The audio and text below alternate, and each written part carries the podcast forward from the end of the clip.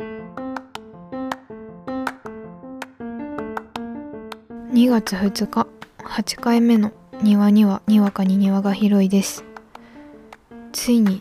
めちゃくちゃ2がつく月になってしまいました。なんか自分の中で2月は毎日投稿しようかなっていう心持ちではいるんですけどあまりに短くなるのもッドキャストとしてはどうなのかなと思ったり一応言葉選びとかをじっくりしたいなってこれでも思ってるのでやめようかなどうしようかなっていうところではいます。でもこう毎日投稿やるぐらいの勢いはなくはないのでまあ自由投稿ぐらいにしてみようかななんて思ってるところです。えー、早速庭の養鶏場に入ります。このコーナーでは私庭の最近あった出来事をお話しするコーナーです。そう言葉を選びたいなんて言ってる矢先に半分ぐらい愚痴になってしまうんじゃないかっていうことを話します。覚書メモを書いてるうちはまだちょっと笑って話せるかなっていう気がしてたんですけど自分の感情が今負の方向に向いてるので結構きつい愚痴とか口調になったらどうしようと思ってるんですけど、まあ、愚痴言ってるじゃんと思って嫌だったら止めてください。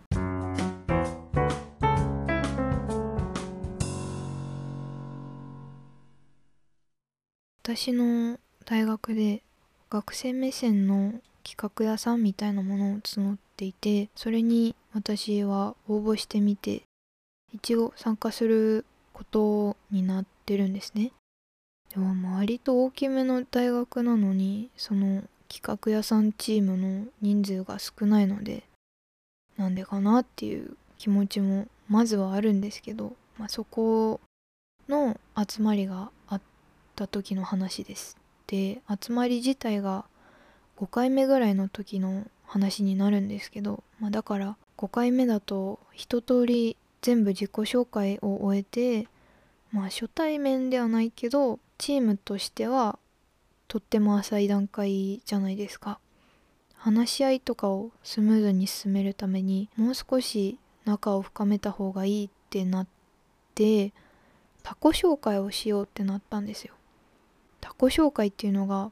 読んで字のごとくと言いますかなかなか口頭の方だと想像がしづらいんですけど他人の他に自己の子で他己紹介。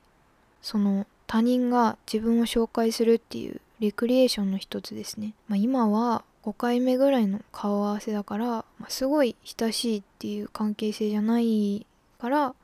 打ち合わせなしには紹介できないのでまあプロフィール表みたいなのは一応あるんですけど打ち合わせはしながら親睦を深める意味で1人に対してインタビュー時間を取ってから全員の前で1人の子を発表しようっていう機会があったんです。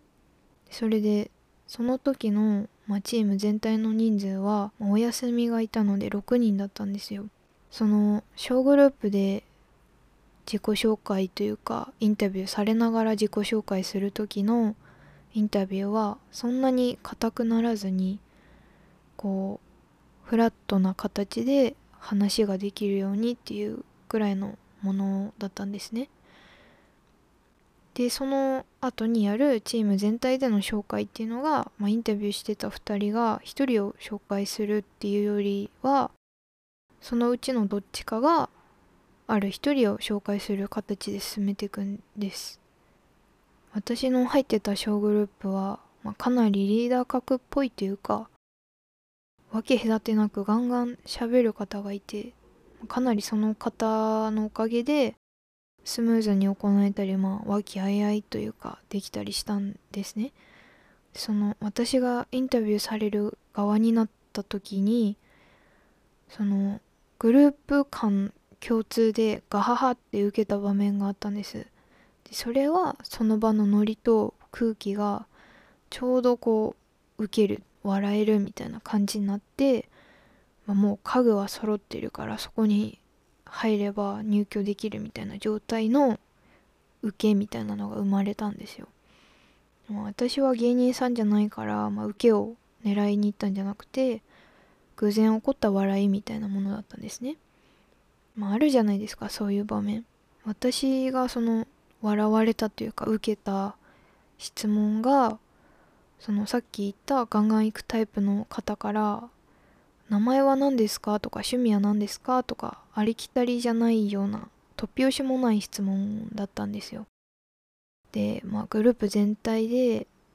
おもろいなっていうことを経て、まあ、淡々とではないですけど私のインタビューされる時間が終わったんです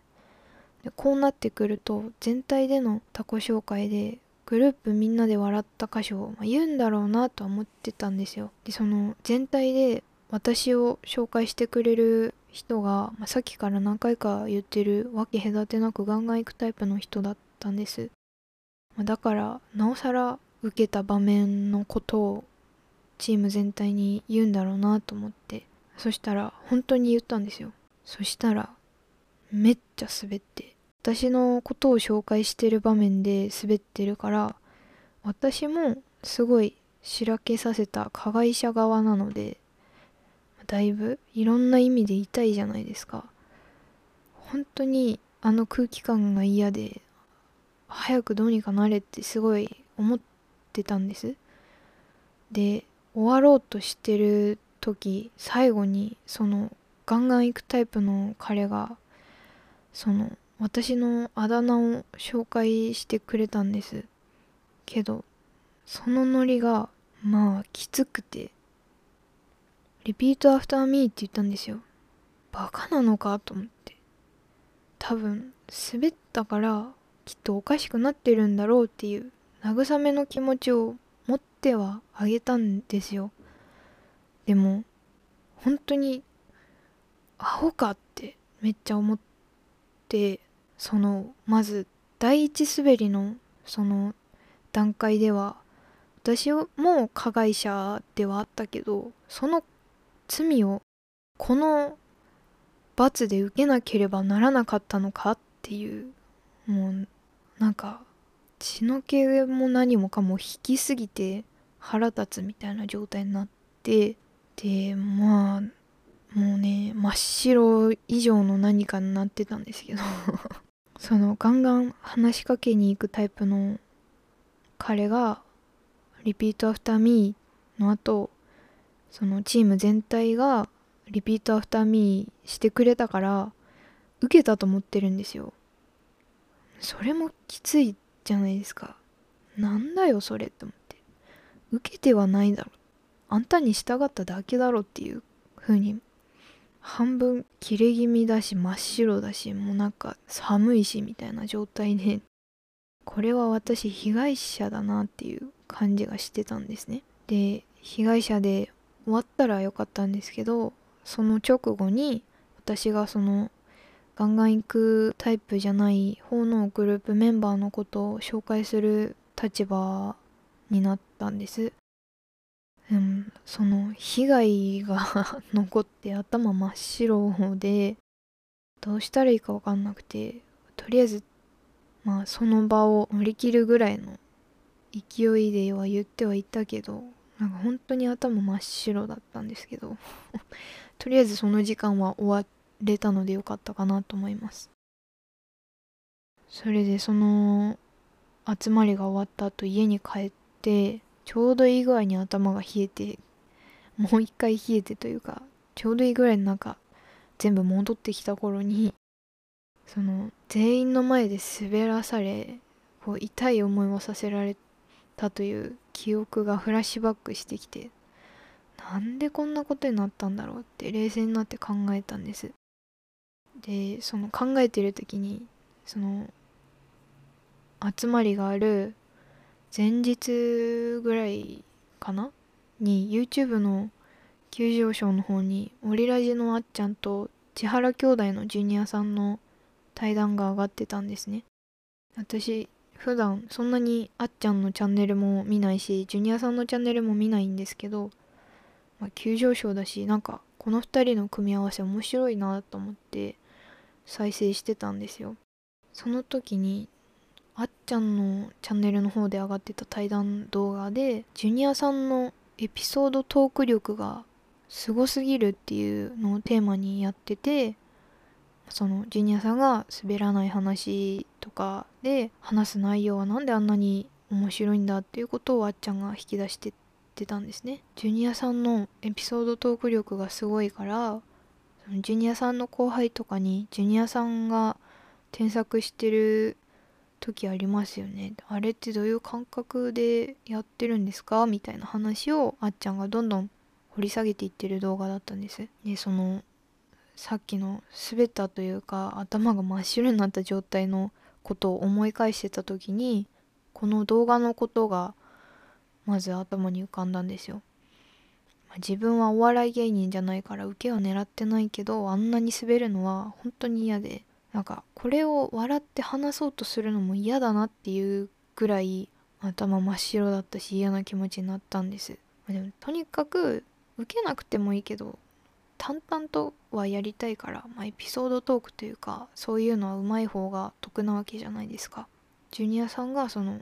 エピソードの構成を添削してる時の話が頭の中に出てきてそっち先は違うなっっていうのがあんねんなって言ってたんですよ。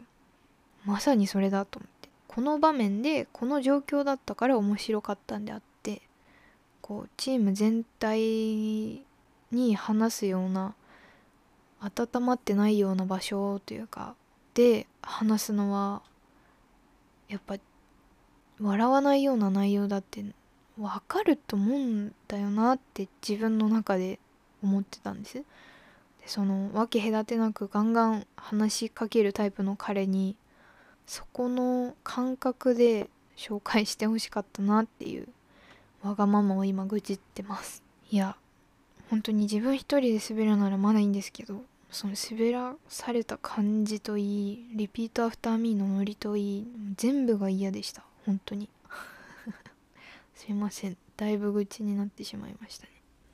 はい。えー、長い愚痴にお付き合いいただいた方はすいませんっていう感じなんですけど庭のガーデニングですこのコーナーは私の好きなものをお話しするコーナーです。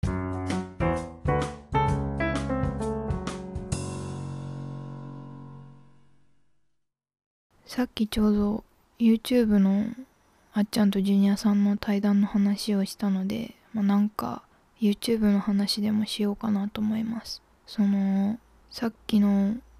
対談動画の話もそうなんですけど YouTube の急上昇の仕組みってどんな仕組みなんだろうって思っててなんか単純にその日というかその時間の多く再生されてる動画がランキング上位に上がっているっていうわけでもないような気がするんですよね。チャンネル登録者数がもともとというかすごい多い人たちだったら一回出しただけでもうすぐ急上昇乗っちゃうじゃないですか。でもそうじゃないしかといってチャンネル登録者数が多い人たちが上がらないわけでもないそのもともとチャンネル登録者がいない人たちだけが急上昇に取り上げられてるわけでもないっていう本当にどういう基準なんだろうってすごい疑問ででもこうやって疑問だなって思いながら急上昇に登ってるの見ちゃうっていうミーハー心が出てますね。あと急上昇以外に10年ぐらい前だったり5年前ぐらいだったりの動画が急にあなたへのおすすめに上がってくるのもなんでって思いますよね。でもなんかそういうのってあればあるほど惹かれるのも不思議だなっていう感じで。YouTube のプッシュの基準が本当に不思議だなって思ってます。私が、ま、ハマっているというかよく見る YouTuber さんがいましてその「高一 TV」っていうんですけどその高一 TV に出会ったのもその急上昇のすごいトップではないけど何十何位ぐらいにいたので気になって見てみちゃってそっからすごい沼ったっていう感じなんですけどそれでハマったタイミングが良くてその高一 TV が小一 TV として本を出す34ヶ月前ぐらいにちょうどハマりだしたので本もちょうど買ったんですよ。最悪な一日って言うんですけどその最悪な一日がまあすごい面白くてドハマりしてっていう。それで今はもうチャンネル登録もちろんして動画の更新めっちゃ待ってるみたいな状態なんです。小一 TV は何だろうな。説明するの難しいんですけど。例えば好きな YouTuber は誰ですかっていう会話とかなんかそういう会話のお題みたいなのがあった時に「高一 TV は YouTuber って言えるのか微妙だな。なんか違うかもなって思ってて。だから高一 TV の話をする機会が全然なくてでずっとどこかで話したいなっていう気持ちはあったので話そうかなと思います。高一 TV はその YouTuber なのかなってハテナマークが浮かんでくる理由としてなんかこうイメージする YouTuber っていうのが多分あの商品紹介動画だったりなんかそういうレビューしたりとかあとは好きなことで生きていくみたいな企画をはちゃめちゃな企画をやってる YouTuber をイメージするから「高一 TV イコール YouTuber?」はてなってなっちゃうのがあるんですよ。その高一 TV はショートムービーというか何て言ったらいいんだろうな短いドラマでもドラマっていうとテレビドラマみたいなのを想像するかもしれないんですけどそれとは違ってなんだろううんドキュメンタリーであるけどそのそれは完全なフィクションだみたいな部分もあるっていう。本当に口で説明するの難しいんですけどそのさっき言った「高一 TV」が書いた「最悪な一日」っていう本があるんですけどそのジャンルでやってるかな。そのジャンルがフェイクエッセイっていうことになっててそうなってるのでそのフェイクエッセイ動画っていうと自分の中ではしっくりくる部分があってその日常だけどフェイクな部分フィクションな部分があるっていうのが高一 TV だなって思いますね。説明にならないんですけど、まあ、とにかく日常で起こりそうなことを、まあ、映像にしてるのが高一 TV なんですけどその映像の演技というかうん役者みたいな部分は光一さんが一人でやっててでたまに光一さんのお友達がちらほら出演するんですけどそれそのお友達が出てくる回でもフェイクエッセイ的なものになってて本当に光一 TV のチャンネル自体がそういうフィクションな部分と日常がうまく混ざったような形で統一されてるので一回見ちゃうとずっとハマって見ちゃうんですよ。高一 TV の好きな回をあげるとしたらリスナーのお便りをガン無視するラジオシリーズが好きですね。これも説明するのはすごい難しいんですけどタイトルの通りリスナーから届いたお便りを無視して高一扮する高森光一っていう主人公が自分の話をずっとし続けるっていうラジオをやってる風景をまあ YouTube の動画にして配信してるっていう形もう何言ってるか絶対わかんないと思うんで 是非見てほしいなと思うんですけど。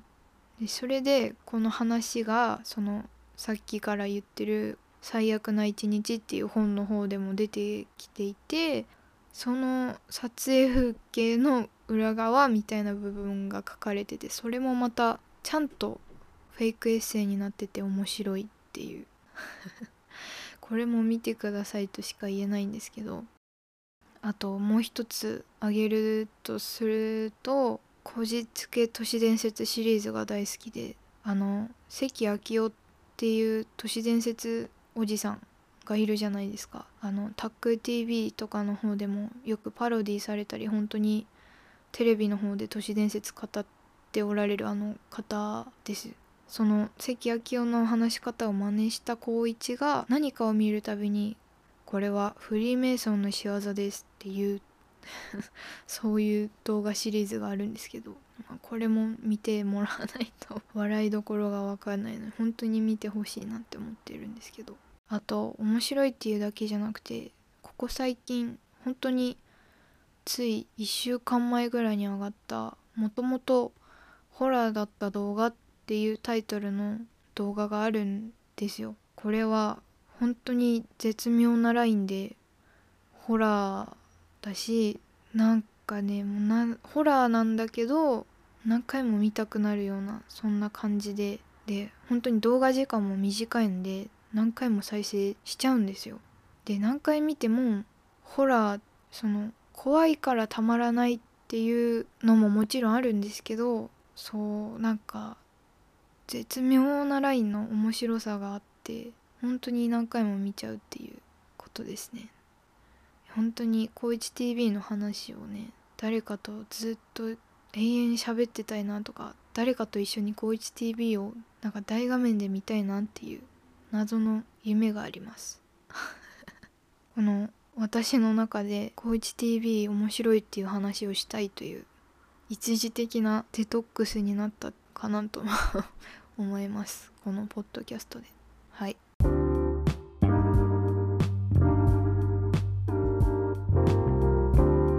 そろそろ第8回目の庭を閉じようとしているところです。本当に2月は時間があればっていうかあればっていうとなかなか適当になっちゃうからやりづらいんですけど本当にいつもよりかはやってみたいなっていう気持ちがまああるのでその気持ちがあるうちはやろうかななんて思ってます。また今月は2月で2のつく日は毎日なのでまあ2月のどこかで庭がにわかに広い庭を開きますのでお楽しみに。では。